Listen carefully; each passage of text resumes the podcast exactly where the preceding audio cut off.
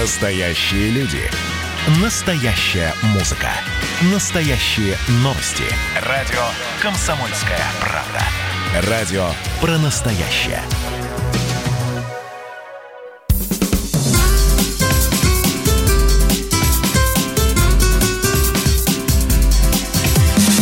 Программа с непримиримой позицией.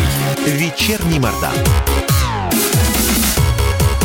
Всем здравствуйте! В эфире радио «Комсомольская правда». Я Сергей Мордан. Я Мария Баченина. Добрый вечер. Главные новости сегодняшнего дня. Росгвардейцев обязали представляться при общении с гражданами. А, новость, на первый взгляд, странная, хотя на самом деле нет сотрудники полиции обязаны представляться, и те, кто водит машину, в общем, это знают очень хорошо, а росгвардеец э, имел право просто потребовать у вас документы, либо спросить, где маска, не говоря, кто он такой. Теперь он такого права не имеет. Сначала либо «Здрасте», сержант Пилипенко, а потом... отряд номер такой-то, и уже после этого сломает вам, вам руку. руку. Да, а, номер два а, – это то, что народный артист России, актер Сергей Гармаш объявил сотрудникам театра «Современник» о своем уходе из театра. И он, а, в общем-то, об этом заявил в открытом письме, которое Гармаш направил в чат сотрудников театра. В письме указывает на, я цитирую, чудовищную ситуацию в театре и называет ее причиной ухода.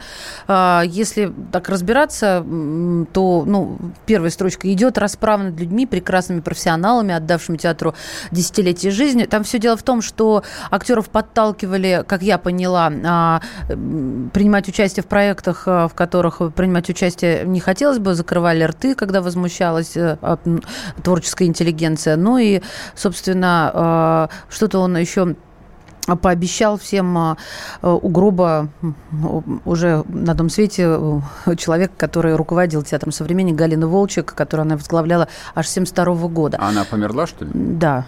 А, я не знал. Ну, ты даешь, дружище.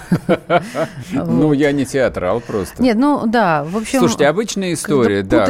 Путанная слегка для человека, который вот так со стороны на все это смотрит. Но главное событие, что актер, который был одним из символов этого театра, вот покидает его. Это всегда событие. Московские театры – это интеллигентские гадюшники в которых лично я устроил бы сначала локаут, то есть уволил бы всех подчастую, а после этого уже поштучно набирал бы причем на временные договора от выработки. Сыграл 10 спектаклей, получил 100 рублей. Тогда к тебе не будут ходить, и 100 рублей ты не увидишь. Да не будут и не будут. Значит, под казино их переделать и всех делать. Потому что проблем в Москве, я напомню... Что за плебейский замашки, В Москве 85 государственных театров. Мы говорим о современнике. Да какая разница, Большая. хоть современник, хоть не современник. Еще про большой давай поговорим. Да. Ладно, это Я бы оставил топ. один большой, туда китайцы ходят и платят по 500 долларов за билет.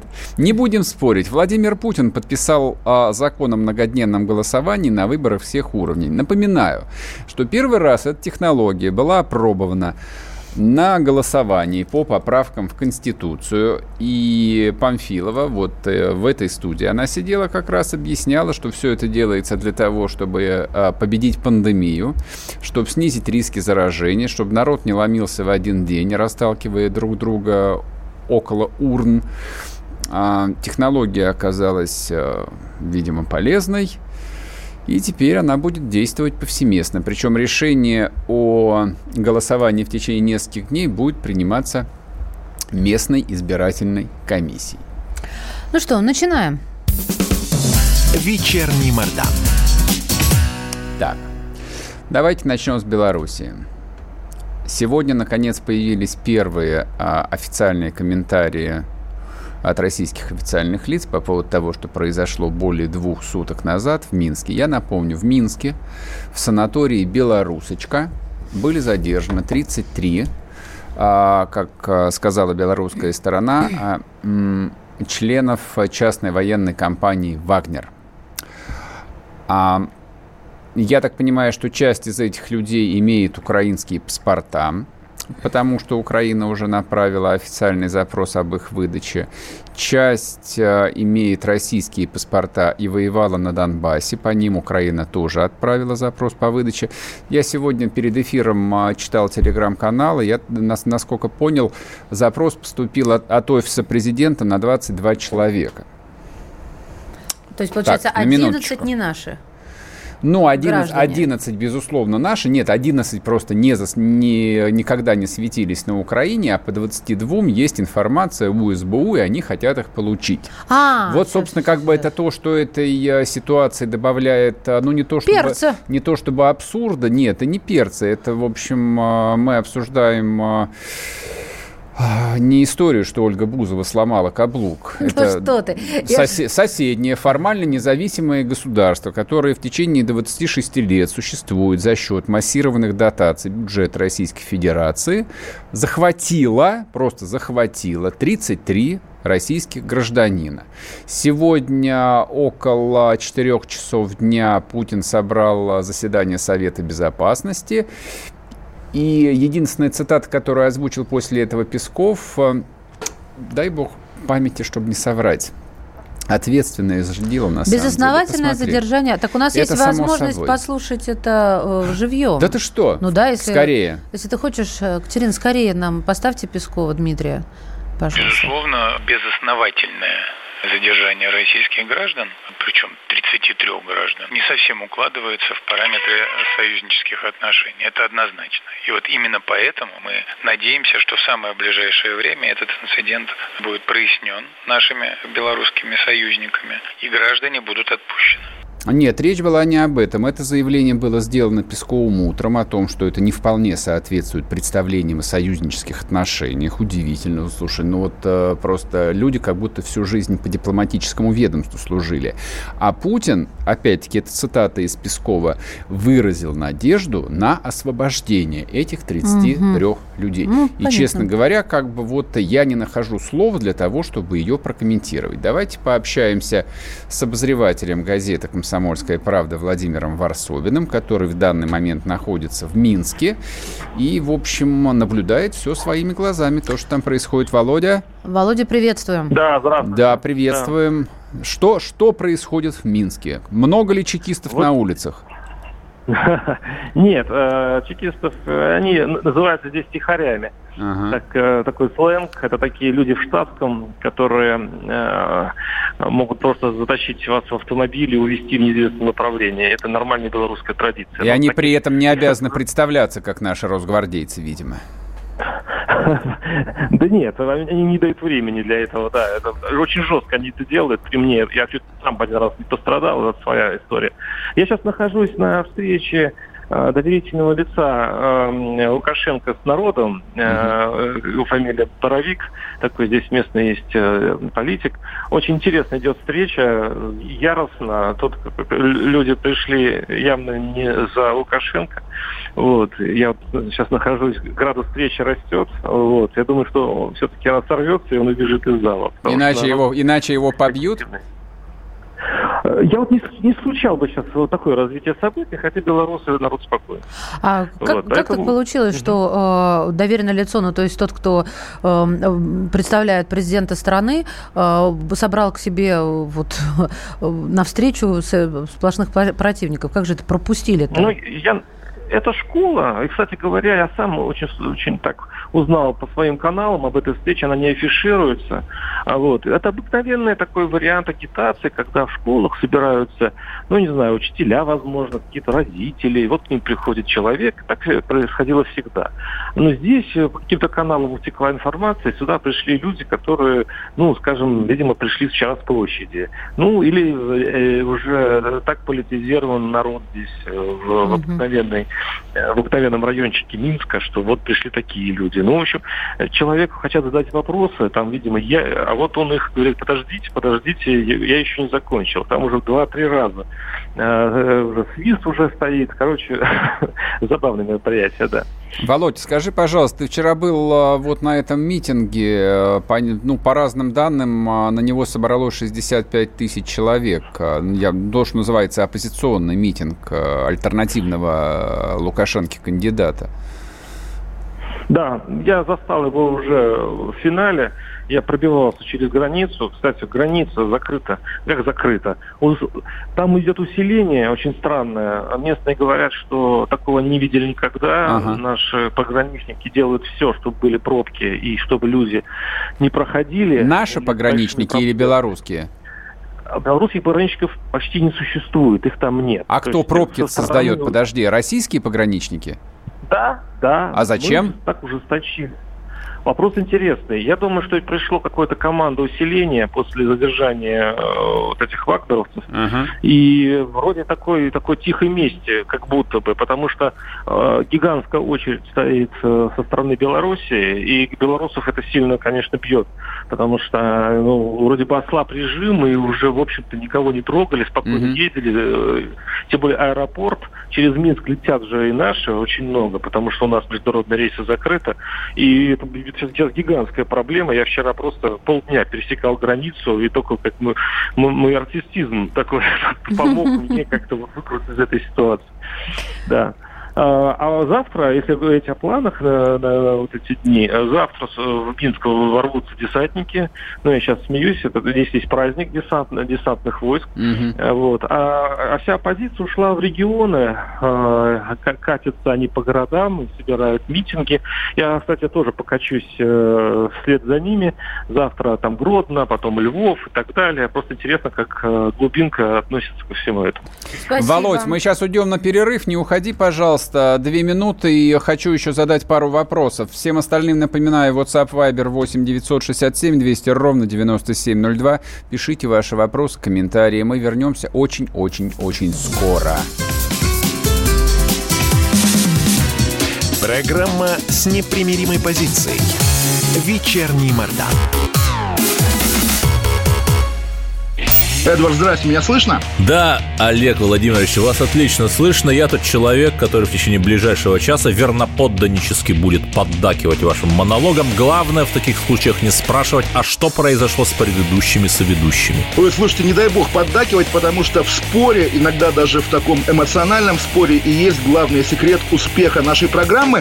А так получается, что мы просто жертвуем от щедрот наших а в ответ получаем пощечины и плевки. Надо ли это нам? Слушайте, вы обещали поддакивать, в итоге я поддакиваю, потому что я совершенно с вами согласен. Отдельная тема с Олегом Кашиным и Эдвардом Чесноковым. На радио «Комсомольская правда». По будням в 9 вечера по Москве.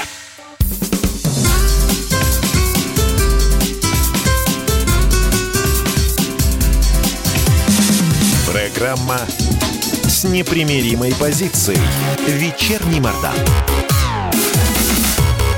И снова здравствуйте. В эфире радио «Комсомольская правда». Я Сергей Мордан. А я Мария Баченина. И мы продолжаем а, разговор с нашим коллегом Владимир Варсобин, политический обозреватель комсомолки, сейчас в Минске. А, побывал уже на митинге против Лукашенко, на встрече с представителем Лукашенко. Прямо сейчас. Володя, ты слышно нас? Все в порядке со связью? Да, да. Володь, скажи, пожалуйста, ну вот на митинге противников Лукашенко ты был, а митинги сторонников Лукашенко вообще существуют в природе или нет? Они Никак, я давно занимаюсь э, Беларуси, я 15 лет наблюдаю, был на многих выборах. Я что-то вот не, не отметилось у меня в памяти, что такой митинг действительно был. Это советский стиль. Э, встреча с трудовыми коллективами, угу. в, колхоз, в колхозах, в, школах. Вот кто помнит, вот это как раз э, стиль Лукашенко, который вот достаточно консервативен, и поэтому я не знаю... Ну, Сергей, кстати, недавно говорил про Беларусь, о том, что это такой застывший кусочек Советского Союза. Помнишь наш разговор? Ты еще говорил, я не понимаю, как там да, да, да, можно да. существовать. Модернизированный такой. Он все-таки пытается встроиться в современный мир, и сейчас, кстати говоря, представитель Лукашенко и рассказывает, как это хорошо получается, что они пытаются дистанцироваться и от Москвы, и от Брюсселя. Угу. А, кстати, рассказывал, почему не признали Крым, и почему не признали э, Южную, Осетию, э, Южную Осетию Абхазию. Даже рассказал, по-моему, о торгах, что э, просили, тогда еще Медведев был президентом, выпадающие от санкций доходы, по-моему, 18 миллиардов, он говорил, чтобы компенсировали, Медведев отказал. Ну, в общем, вот таким образом оратор сейчас доказывает, что, вообще-то говоря, управлять такой маленькой страной, которая зажата между гигантскими игроками мировой арены, надо с умом и очень внимательно и везде искать свою выгоду. Без всякого ну, сомнения. Вот в, это, в, в, это, в, в этом он совершенно прав. Скажи, пожалуйста, ну раз уж ты так давно занимаешься Белоруссией, просто по твоим ощущениям, а, ну, может быть, там на основании бесед с разными людьми, а выборы а Лукашенко выиграет эти или большой вопрос? Если они будут подсчитаны честно, то Лукашенко проиграет выборы. Я в этом уверен. Почему так думаешь? А, ну, ну, я уже второй раз здесь за два месяца. Угу. И я нашел за, не знаю, за половину, ну, скажем, 15-30 дней, вот в общее количество, я пытаюсь найти человека, который был, был Лукашенко. Угу. Я нашел ровно два человека, и то не в Минске, там, а в, в Гродно. Я нашел вот, пенсионерку одну. И это, я вот с кем не заговорю. Я человек общительный, я со всеми разговариваю. Угу. Но я не могу таких людей найти. Он всем надоел. А кому он проиграет? Приду... Можно э, вот этот вопрос дополнить? А, вот прежде чем я сейчас отвечу на вопрос, я просто вспомню, есть такой город Усть-Илимск в, в Сибири, и там э, единороссов выиграла обыкновенная домохозяйка. Я а, помню а, эту был... историю. Да, она вообще не политик, она вообще двух слов связать не могла. И она выиграла у единоросса. Почему? Потому что люди просто, им было плевать, за кого голосовать. Поэтому вот абсолютно все равно. Ну, конечно, женщины, вот этот женский фронт, он симпатичен. Вот эти бывшие, эти, точнее, жены э, бывших кандидатов в президенты, которые сейчас в тюрьме, они создали такую женскую коалицию, которая громит Лукашенко сейчас. Почему? Они на площадях говорят не об экономике, они говорят вот о чувствах, они рассказывают свои истории, mm-hmm. очень такие трагические, они плачут со сцены. И вот слезы на сцене, слезы в эфире, это вообще разрывает сердце э, белорусов. То есть они просто добивают в этом случае сейчас рейтинг президента. То есть Лукашенко даже не предполагал, чем обернется Эмоциями. такая вполне проверенная вещь, как арест э, какого-нибудь блогера, да. который вдруг решил баллотироваться. А, эмоции а у блогера, оказывается, есть жена. Володь, да. спасибо, спасибо тебе большое. Тебе. Владимир Варсобин был с нами в эфире. Разговаривал прямо вот из той самой Белоруссии проклятой. Так, ладно. Так, а еще теперь, о да, теперь, сказать? да, сказать не о чем, собственно. Нет, нет, нет. У нас, смотрите, у нас по-прежнему нет никакой информации. У нас есть очень скудная информация из Беларуси, которая включает в себя э, вчерашний комментарий российского посла, потом утреннее сообщение о том, что российский консул будет сегодня допущен вот. к этим 33 нашим гражданам России, и сегодняшние два комментария Пескова. Первый о том, что союзники так себя не ведут, и второе изложение слов Желание Путина, Путина да. о том, что надежда, их да. на, надежда, можете, можете себе представить, глава ядерной державы надеется, ну, что слушай, Белоруссия отпустит 33 ты сам не раз в эфире говорил, насколько Путин сдержан и насколько сдержанный человек, и насколько он осторожный человек. Но еще сам Путин говорил одну вещь, которую я запомнила раз и навсегда в своем интервью. Я не помню кому, но это не важно. Я никогда ничего не забываю. Это я понимаю, да. это все ясно. И этого достаточно. Понимаю? Нет, к сожалению, есть ситуации, когда этого недостаточно. Я в этом совершенно убежден. Слава богу, в каком-то смысле, что есть Хабаровск, который отличает огромную массу политизированной, э, скажем так, э, публики, и она скорее смотрит сейчас на Дальний Восток, нежели на недальний Запад и есть набор еще каких-то проблем вроде того, что курс рубля который за последний... Да, который упал на 7% за последний месяц. И это тоже оттягивает интерес, настоящий интерес части людей. Но, что я хочу сказать? А те огромные демонстрации, которые были в Баку, когда начались столкновения на Азербайджано-армянской границе, это очень реальная вещь. В принципе, это очень естественная реакция любого общества, которое просто как, живо, как, как живое существо ре, реагирует на боль. Просто общество реагирует на боль. И то, что там кто-то какой-то председатель колхоза захватил 33 наших человека, ну вот, извините, я и, наверное, не только я, я испытываю своего рода боль. А, ну, ты, в общем-то, ответил на мой вопрос, вот не прозвучавший. Вот. А, чего бы ты хотел? Я, я бы, услышала, хот... я бы хотел, хотел реакции, я бы хотел а, дипломатии канонерок. Я бы хотел как минимум жесткой ноты, которую должен был выдвинуть МИД. А вообще я бы хотел, чтобы никакому Лукашенко даже в голову, даже в кошмарном сне не пришла мысль, что он может задержать 33 гражданина Российской Федерации. Вот чего бы я хотел. Тем более но без это, да, но это пока, видимо, мечта несбыточная. А пообщаемся об этом с Андреем Афанасьевым. Можно так сделать? А, так, ладно, пока его нам набирают, давайте послушаем вот еще один комментарий, ну, очень важный про эти выборы. Ну и, собственно, видимо, эти белорусские выборы во многом объясняют а, вот этот идиотизм, который Лукашенко творит. Пожалуй, самая грязная кампания. Ну да, как бы там влияли на детей, там это все как бы было. Но, по крайней мере, моя задача была в этой кампании это просто разбудить э, активность людей, обратить внимание на неконституционность этого режима, на нарушение всех мыслимых и немыслимых законов. И я, конечно, там не тешил себя иллюзией в отношении того, что все пройдет гладко, но я очень рад, что, по крайней мере, произошло пробуждение гражданского общества, что пошла инициатива граждан. Это говорил Валерий Цепкало, а, один из кандидатов а, на выборах президента Беларуси, да, да, да. который сбежал в Россию, потому что, ну, как Но он сообщал, что он сейчас как, сказал, как он сообщал, что его должны были арестовать. А, самое интересное то, что он сказал, что в своей задаче он включал просто разбудить активность людей и сбежать в Москву. Ну, а куда еще? Нет, на самом деле это... Я, я просто прекрасно помню история с побегом этого Цепкала, она тоже, в общем, обсуждалась. Это было, соответственно, до захвата наших а, бойцов. А, и почти все политологи отметили, что очень странная ситуация. Раньше, когда оппозиционеры бежали из Беларуси, а это происходило практически на каждых президентских выборах, они бежали куда угодно, но только не в Россию. Как правило, они бежали либо в Польшу, либо в Литву. Но бежать в Россию, да, это было, в общем, как а, бы означало там быть практически гарантированно выданными обратно. А, буквально вчера задержали э, сестру его жены. Вы, вот, она там вот это что-то Нет, по, я понимаю, это что что-то это, похоже уже, да, в общем. Но дав... вот это она да. сообщила журналистам. А давайте арестуем всю а дом, домов, домовую книгу, да, давайте возьмем под арест. Начнем. Возможно и так. Так.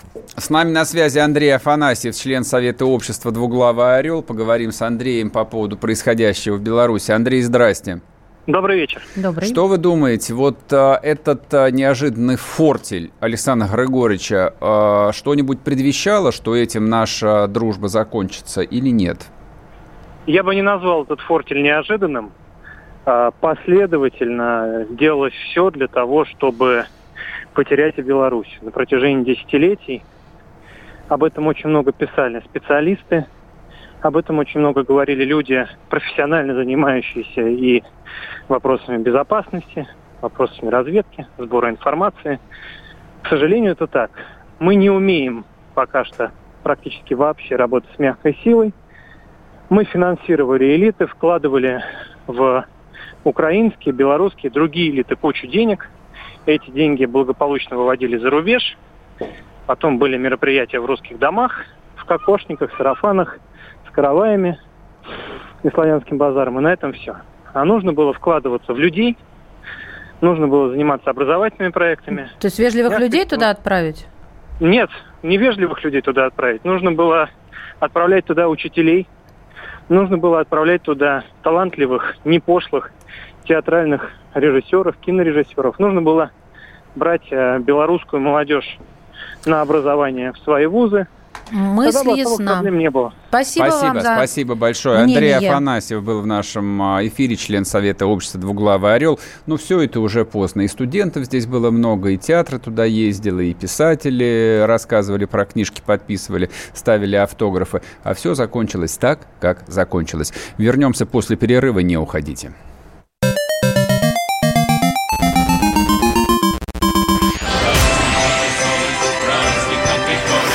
Видишь суслик? Нет. И я не вижу. А он есть. Нам есть что вспомнить. Рассказываем свои истории в программе «Дежавю». Я, Михаил Антонов, жду вас каждые выходные в 11 часов вечера по Москве. I'll be back.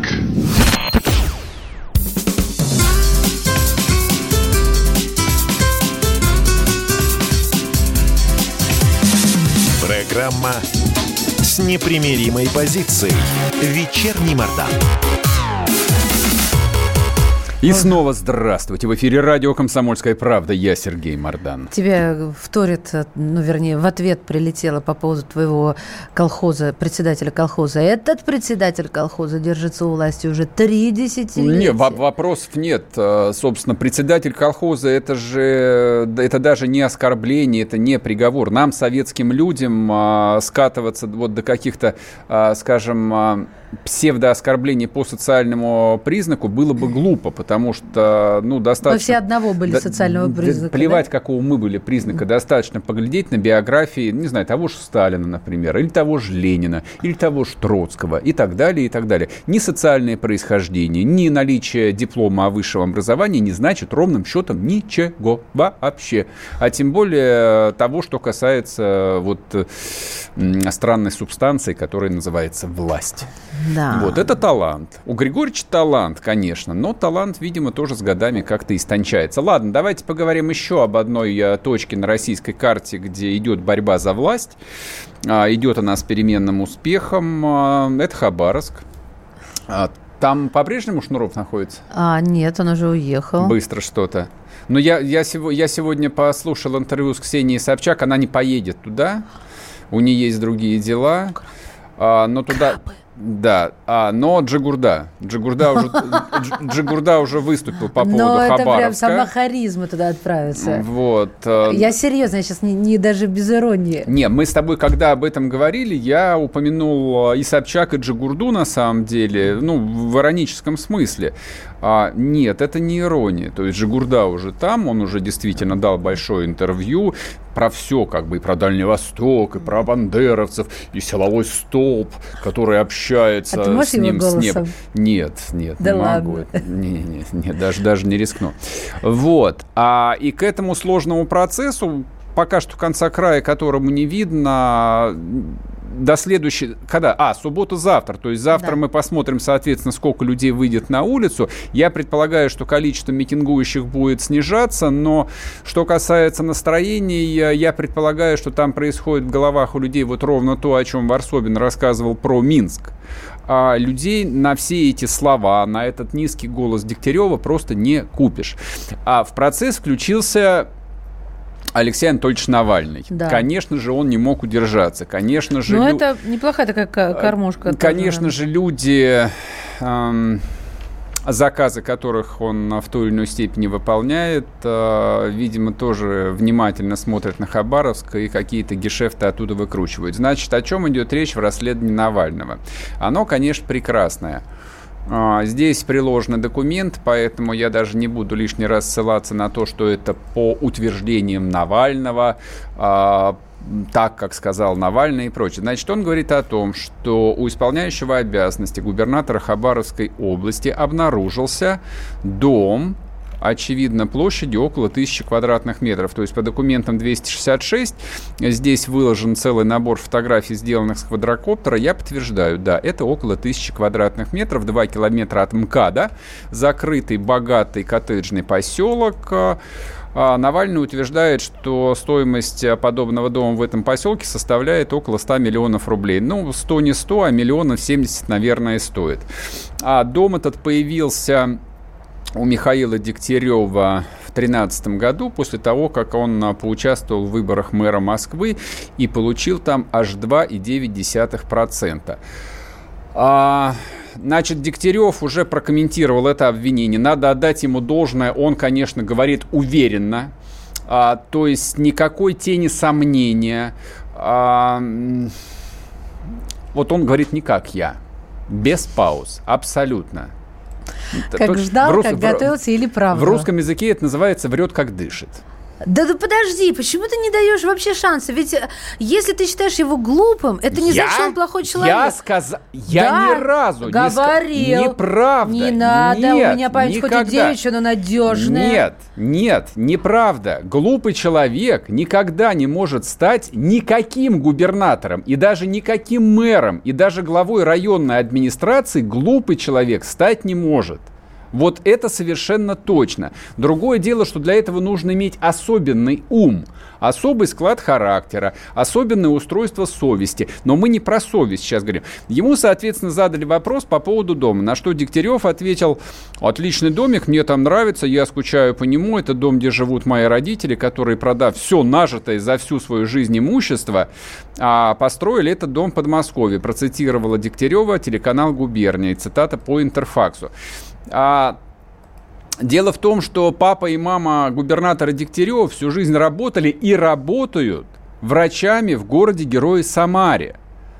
Вот я уверен, что нас слушают много работавших и работающих врачей. Если вам не лень, напишите, пожалуйста, WhatsApp Viber 8 967 200 ровно 9702. Можно ли, продав все ваше имущество, ну, я предполагаю, что вы где-то в Они провинции за границей живете. еще работали Да-да-да, сейчас поговорим. Можно ли, продав все ваше имущество, даже если вы поработали за границей, где-нибудь на Украине или в Беларуси, Ну. видимо, имеется в виду, Нет, почему? купить они- дом за 70 миллионов рублей. А до этого еще, насколько я понимаю, за год примерно, а, была приобретена по специальной цене 100-метровая квартира в очень приличном районе города Москвы. Академическая На- улица. Да, на метро Академическая, улица Дмитрия Ульянова, я хорошо знаю этот район, который записано тоже на маму.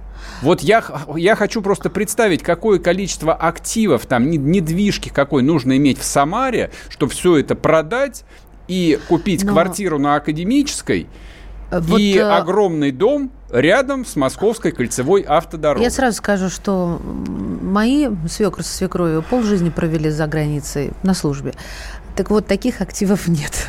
При всем Это был риторический вопрос. Да. Это, конечно. Ну, это так, на вот, пожарный вот, вот ты меня спрашиваешь, что я там называю кого-то глупыми, дураками. ты Нет. говорил не- не Запали, так, но- не подумав, возможно, Но оговорился. в итоге Нет. якорь Но- с помытой шеей, да? а, понимаешь, как бы я с этим сталкивался очень много раз. Я видел множество людей, которые не выдерживали испытаний, когда вдруг э, им перла карта и сваливались, э, особенно Деньги. первые, первые большие деньги. Они начинали как бешеные покупать.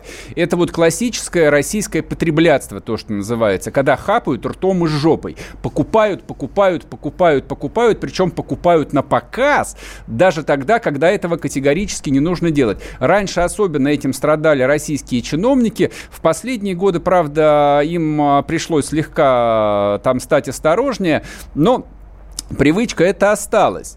Ну хорошо, ты а, купил дом, ладно. Если ты записал его на папу с мамой, ну хорошо, тебе не хватило фантазии записать его как э, незаконченный объект строительства на какой-нибудь тихий офшор и сдать его себе в аренду. Ладно, бывает.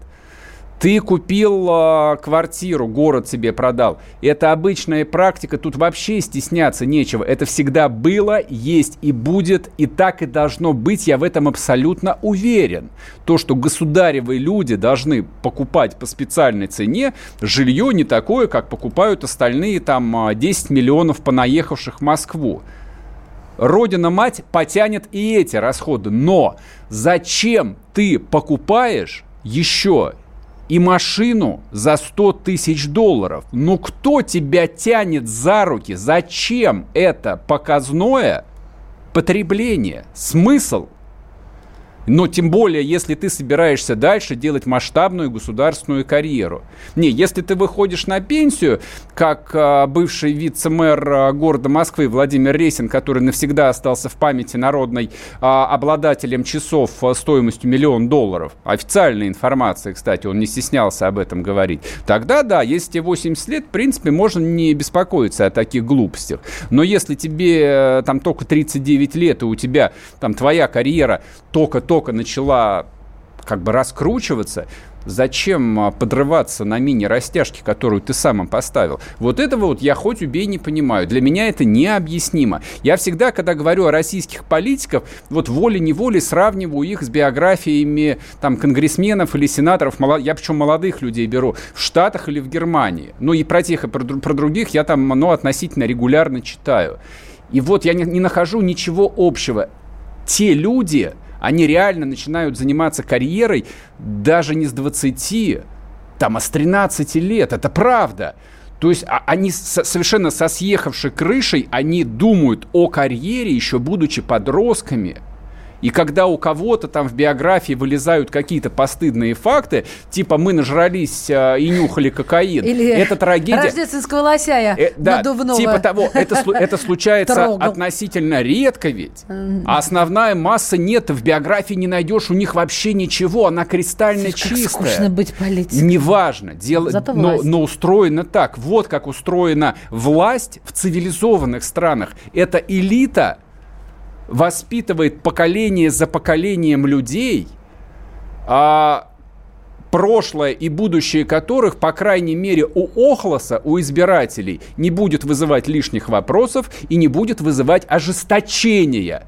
Это просто, а, ну, очевидный фактор самосохранения. Ну, они же там тоже не бедно живут и издавна Да, живут не не бедно. бедно. Вот у наших, и- у наших этого чувства самосохранения, мне кажется, до сих пор нету. Хотя за 30 лет можно было бы уже научиться, ну, по крайней мере, новое поколение вот этих, кому там 35-40 Ну, хочется лет. красиво это, жить, это, запретить это- это же уже новые люди, они уже должны были натренироваться на опыте отцов. Так отец Нет, не врач. научились. Ладно, вернемся после перерыва, не уходите. Когда армия. Состояние души. Военное ревю. На радио «Комсомольская правда». По вторникам и четвергам полковник Виктор Баранец метко стреляет словом. Победа и победитель – это для нас свято. Если вам поплевать на это хочется, то это на соседнюю радиостанцию. А полковник Михаил Тимошенко подает снаряды. Вся правда о настоящем и будущем наших вооруженных сил. Ну и немного армейских байк. Медведя можно научить стрелять из автомата. В прямом эфире. Слушайте и звоните. Военное ревю. По вторникам и четвергам в 16.00. По московскому времени. Никто не уйдет без ответа.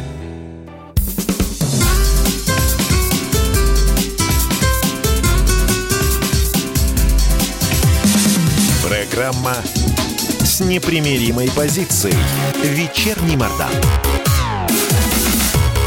И снова здравствуйте в эфире радио «Комсомольская правда». Я Сергей Мордан. Меня зовут Мария Баченина. Приветствуем.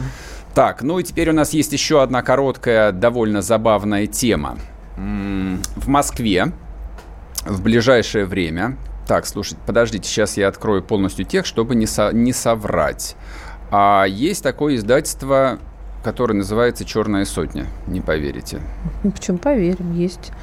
Так. Вот. Оно существует не один год, издает всяческие консервативные книжки. Ну, например, э, там книги о Донбассе у них лежат, Кодекс русского офицера, Почему РФ не Россия, Мозговой, 85 дней Славянска, Записки террориста, ополченца Виталия Африки, там двухтомник царства Николая II и так далее, и так далее, и так далее. Так вот, вот это издательство готовится открыть свой фирменный э, магазин э, «Фаланстер», по-моему, он называется, в центре. И, в общем, это вызвало некоторое бурление говн. А, Я думал, пройдет незаметно, но нет, либеральная общественность э, это, это заметила, и на сайте открытых медиа появилась заметка 31 числа, это, соответственно, сегодня, 8.23, а, прокомментировал открытие этого магазина историк, член президентского совета по правам человека Николай Сванидзе. Мы а, Николаю Карловичу решили, решили позвонить и, так сказать, из первых уст а, узнать его мнение об этом мероприятии, почему, в общем, это вдруг а, в его представлении стало проблемой. Николай Карлович, здрасте. Добрый вечер. Это, вы- это вы, вы меня в качестве бурления говна, что ли, представляете? Да упаси бог, ну что вы. Нет, я же сказал, что вы член президентского совета по правам человека. Вы же не один возмутились открытием этого магазина. Но, тем не менее, за, за представление любезное спасибо, конечно. На здоровье. Так что вы думаете по поводу открытия э, еще одного книжного магазина? По идее, книжные магазины в Москве вообще-то закрываются в последние годы, а тут открываются. Радоваться, по идее, надо. А, давайте посмотрим с другой стороны. Мне не нравится, что открывается магазин э, под эгидой «Черной сотни». Почему? Потому что я знаю, что такое «Черная сотня». Вот и все. Расскажите. Черная сотня это угрюмое националистическое направление э, в начале 20 века, которое занималось в основном э, погромами. И э, даже не столько самими погромами, сколько, я бы сказал, хотя я в них тоже принимал участие, сколько в идеологии погромов.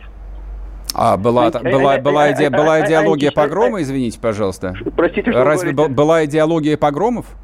Ну, конечно. У кого она была? Извините. А? У кого была идеология погромов? Насколько я знаю, царское правительство расстреливало погромщиков в том же Кишиневе, выводило солдат и стреляло просто шеренгами. Нет, э, царское правительство было настроено по-разному. Значит, э, как известно, царю, когда показали, когда показали книжку эм, э, протокол сельских мудрецов, она ему очень понравилась. Ну и что? Потом Почему понад- бы и потом нет? Понадобилось, потом понадобилось вмешательство некоторых очень-очень видных министров царских, в том числе, кстати, абсолютно не, не, не юдофилов, Мгм. для того, чтобы объяснить ему, что это фальшивка. Царь был настроен, на самом деле, антисемитски, так же, как и царица. Ну, это, не- это не одна- факт одна- совершенно. Одна из составляющих их идеологии была именно это. Да это не более чем домысл либеральной журналистики начала века вы сейчас озвучиваете. Спустя сто с лишним лет. по- Послушайте, ну, что за какие домыслы либеральной журналистики начала века? Ну, такой. Я читал прессу ну, начала ну, века, ну, там ну, это ну, было ну, это магистральной так, идеей. меня. Что, простите? Это так, извините меня. Нет, это не так. Ну, Хорошо, ну, бог с ним, ну, с царем нам бог с будет-. Царь- Нам будет сложно, нам, нам будет сложно с вами продолжать разговор. Смотрите, царь- царя убили. Да- извините, по- пожалуйста. Давай- Значит, давайте поговорим вы- об открытии вы- магазина. Вы, вы- вы говорите, вы- вы говорите не так, я говорю так. Ну хорошо, говорите так. Почему магазин-то не должен открываться? Потому, потому что магазин, я не, во-первых, я не сказал, что он, не, что он не, не- не- не- должен открываться, этого я не говорил. Это вообще от меня не зависит.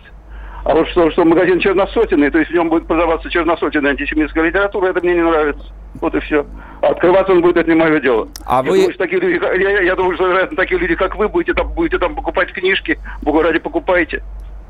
Ага, хорошо. Но этот заход такой традиционный, он мне хорошо знаком. А вы видели, Какой- какие какой- книжки, какой какие, какие, какие книжки издательство «Черные сотни» издает? Вам, вам, вам какой, как- как- какой заход вам знаком, скажите, пожалуйста. Ну, вот это вот полемический ваш прием, что такие, как вы, будут покупать там такие книжки. Я разные не книжки надо, не надо покупаю. меня представлять, как, не, не- надо меня представлять как, как, как э, бурление говн. Не надо мне хамить сначала, не получите хамство в ответ. Ну, мы можем с Вы- вами вы друг другу вы похамить, самого ничего страшного. Вы, вы мне с самого начала схамили.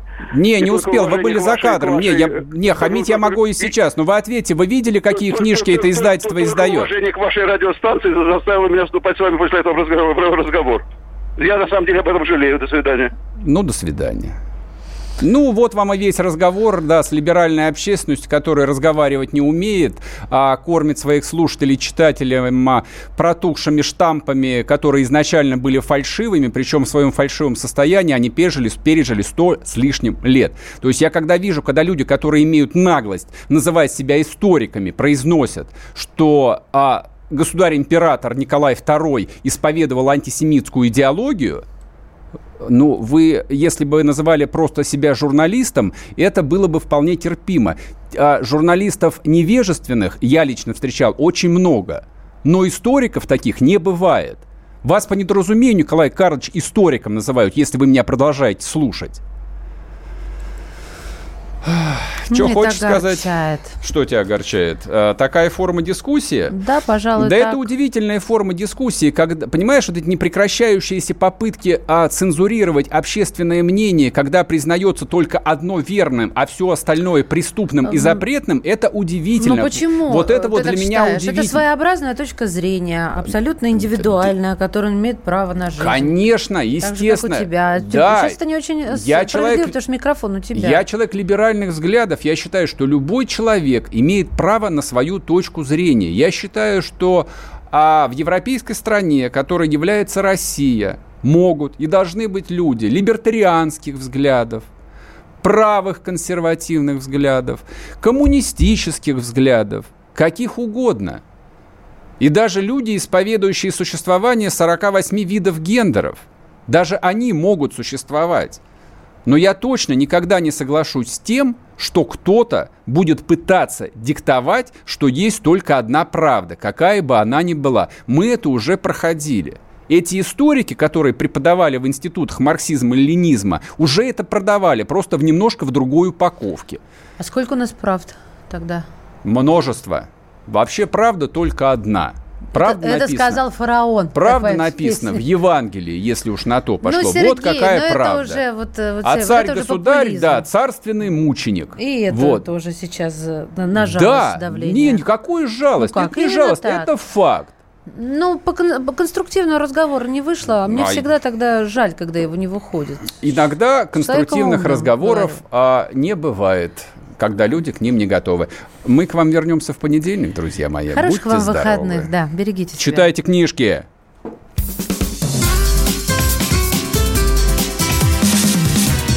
Программа с непримиримой позицией. Вечерний Мордан.